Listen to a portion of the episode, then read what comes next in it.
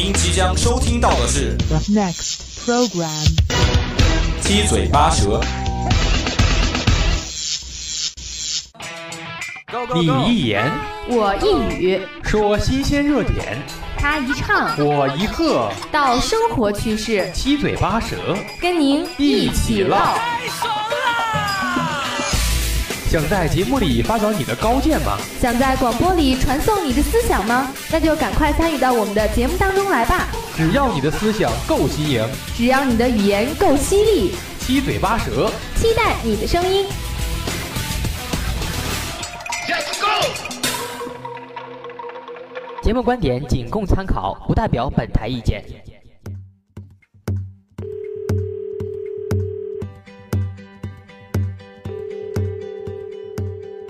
聆听校园之声，感受美好生活。老师、同学们，亲爱的听众朋友们，大家好！欢迎大家又在每周五的下午和我们相约在七嘴八舌。我是十八，我是叮当。哎，那过不了几天，也就是要迎来我们的端午小假期了呀。对呀，好像一眨眼又放假了。作为这个学期的最后一个小长假呢，我们的十八有没有什么特别的打算呀？当然是去武汉浪一波啦。哎，你看你这五一就去的武汉呀，这端午假期还要去武汉玩吗？不然呢？你看这个实验，咱们也是玩的差不多了嘛。真的吗？那我就问你啊，武当山你去爬过了吗？武当的话，我觉得就是去不去都行，你知道吗？为什么呢？因为我信佛啊。好吧，好吧，那就原谅你吧。不过叮当呢也是没有去过武当山啊，但是这个原因就跟你有那么一点点不一样了。那你是什么原因呢？不应该呀，我觉得这种时候你应该马上就可以想出来我不愿意去武当山的原因啊。难道是因为你懒得去？哎呀，我感觉我那个爱损我的搭档他又回来了。那不过话说回来呀，过完端午假期之后呢，我们就要迎来六一节了。希望经过上一期的节目啊，我们现在提到六一，同学们想到的不只是儿童节，而是我们的六一红鼻子节呢。我觉得像红鼻子节这样子的公益活动真的是挺好的，而且也是可以多举办一些的。像桃园广场最近不就是在举办一个公益活动吗？就是关于收集废旧瓶子的那个，对吧？对，是的。那我觉得他们那个公益就做的特别好啊，就是把大家平时用不到的废品回收起来，然后把卖得废品的钱都是捐给那些需要帮助的小朋友们。我觉得呀，志愿者最为可贵的一点呢，也就是不管别人怎么看吧，努力做好自己的事情，把自己的志愿活动做好就可以了。对，是的，因为毕竟公益不是做给别人看的，而是发自内心的一种公益活动嘛。好了，话不多说，还是让我们赶紧进入今天的第一个板块——黄金一百秒。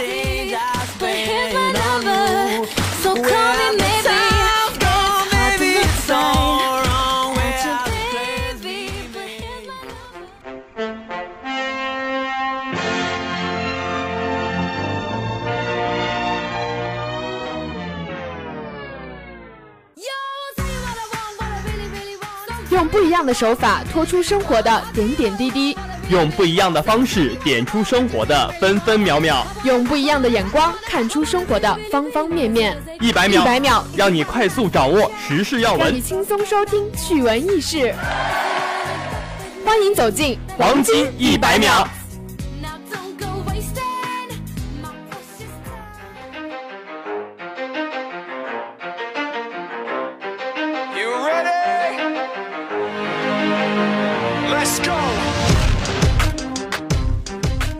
黄金一百秒第一条，在今天我要感谢两个人，一个叫威利斯·开利，男，一八七六年十一月二十六号出生，美国人，他发明了空调；另一个叫后羿，他在十几万年前干掉了九个太阳。黄金一百秒第二条，上语文课的时候，有一个同学睡着了，他的同桌呢 突然叫醒了他，然后小声的跟他说读课文的第三段。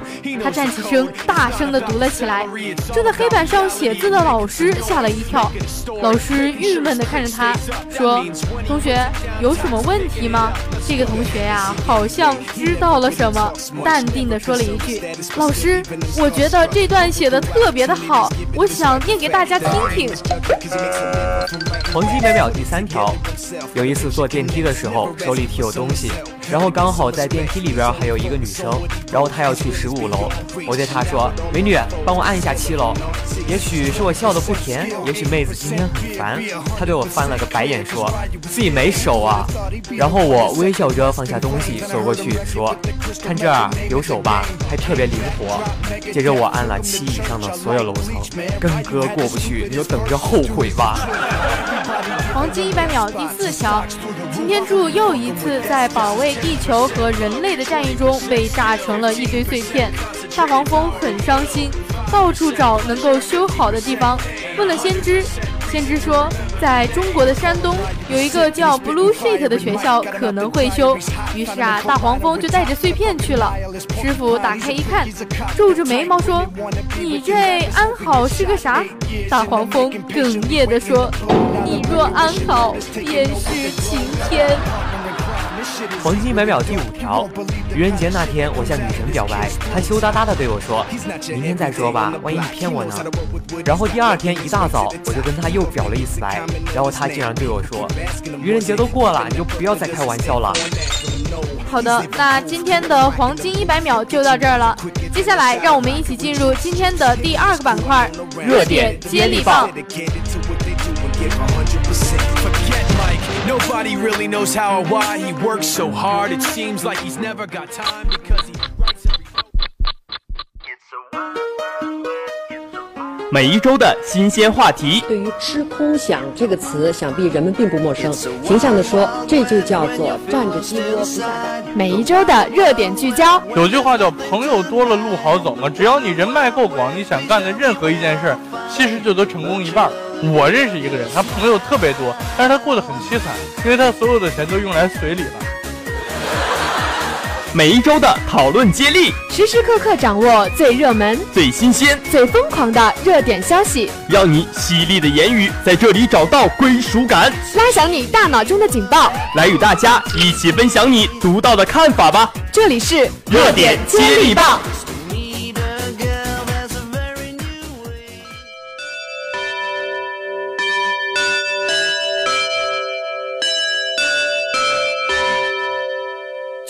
高考还有十一天。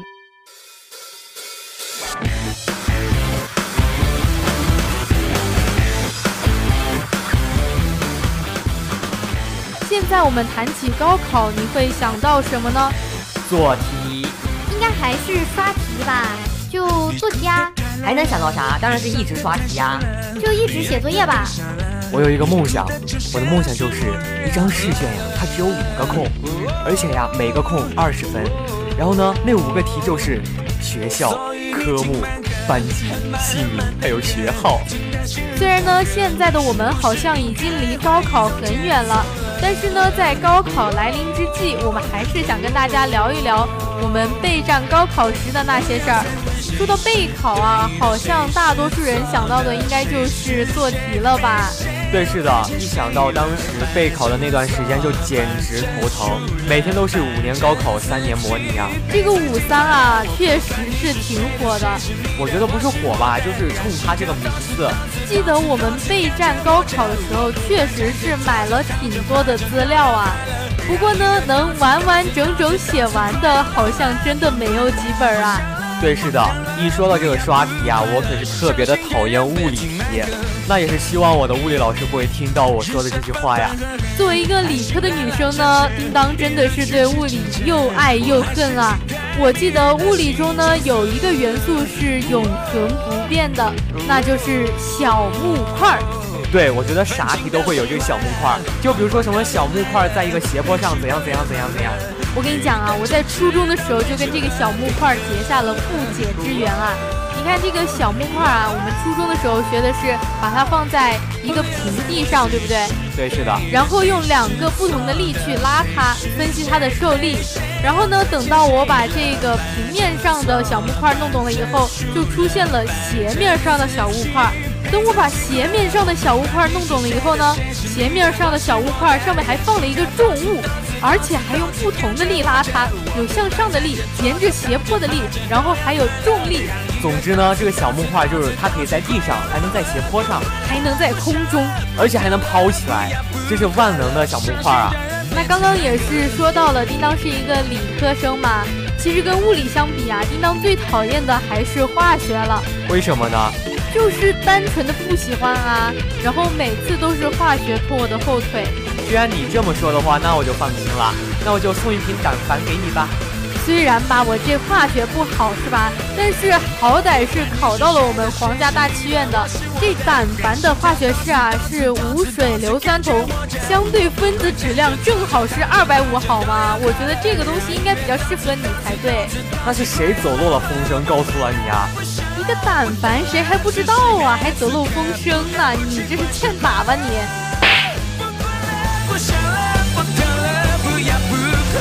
伤心的人别听慢歌。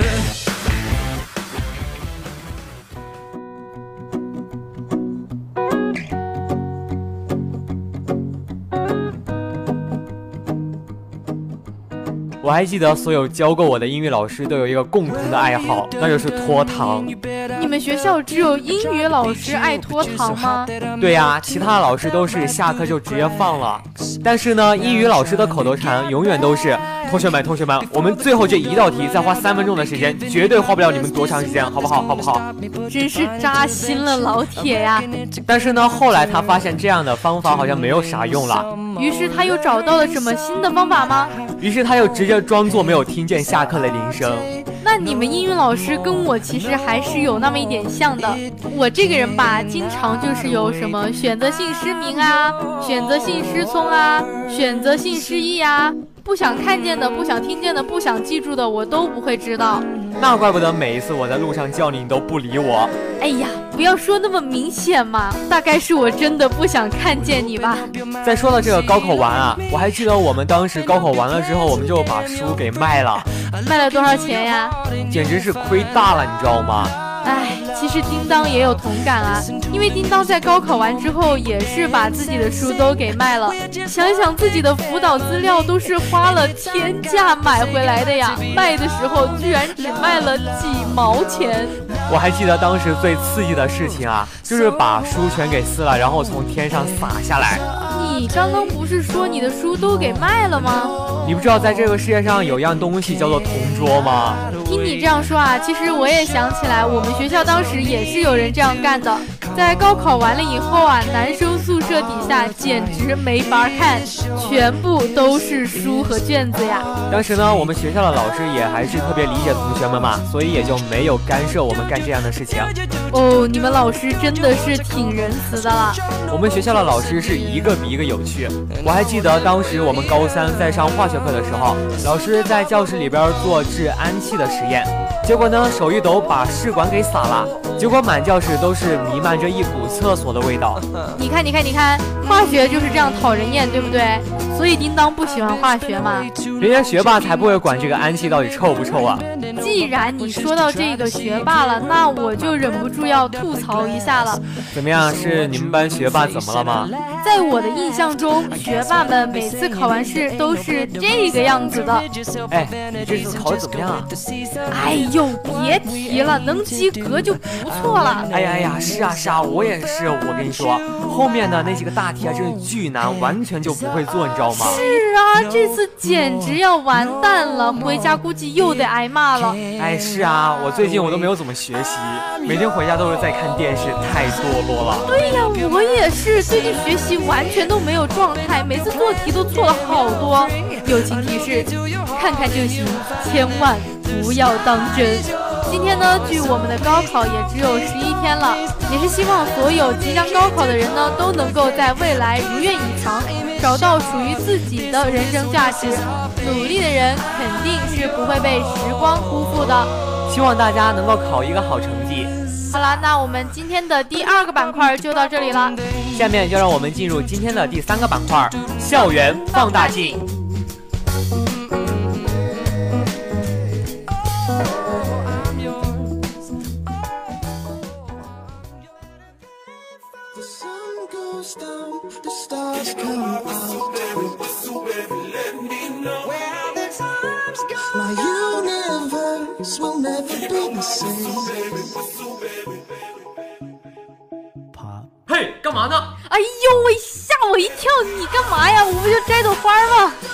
老远就看见你了，你这大中午的不睡觉干嘛呢？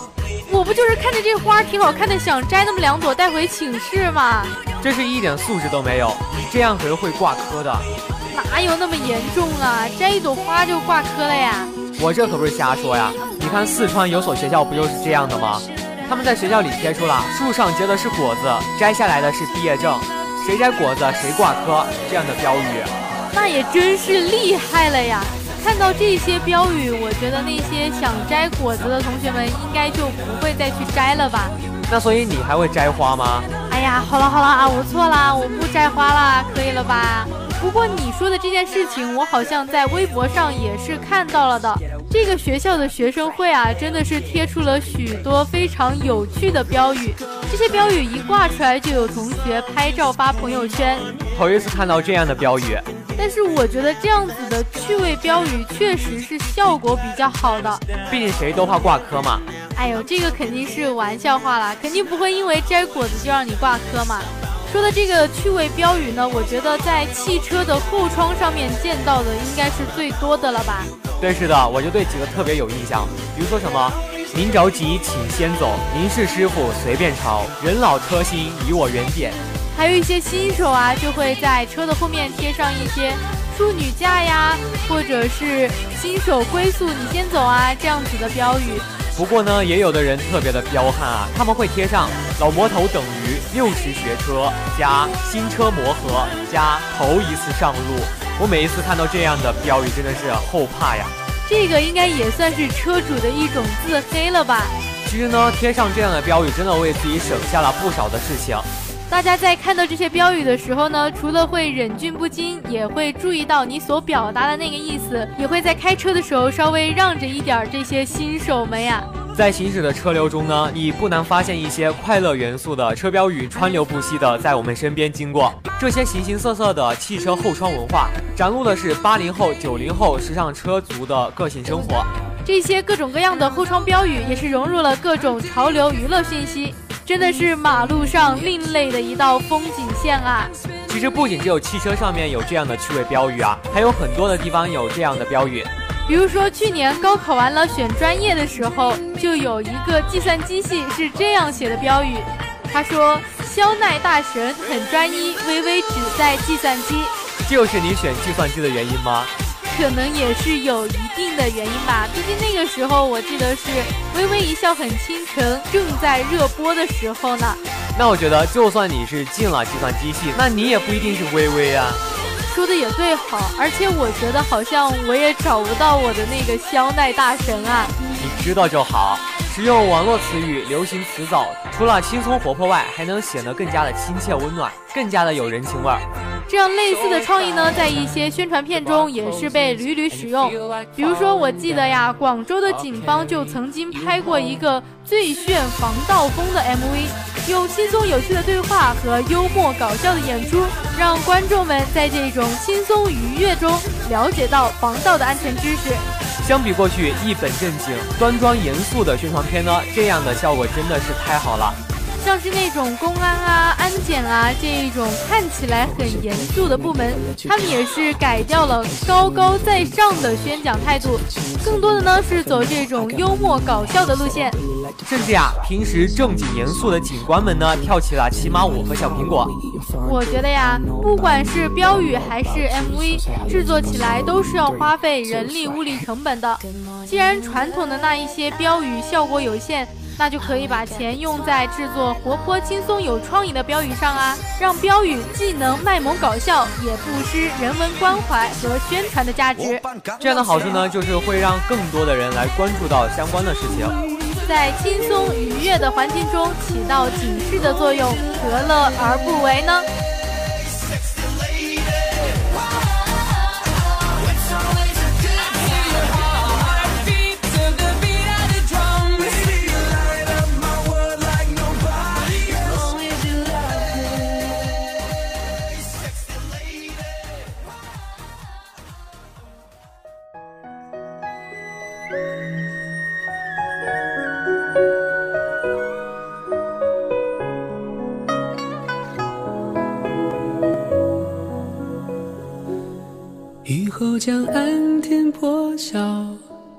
舟新客知多少？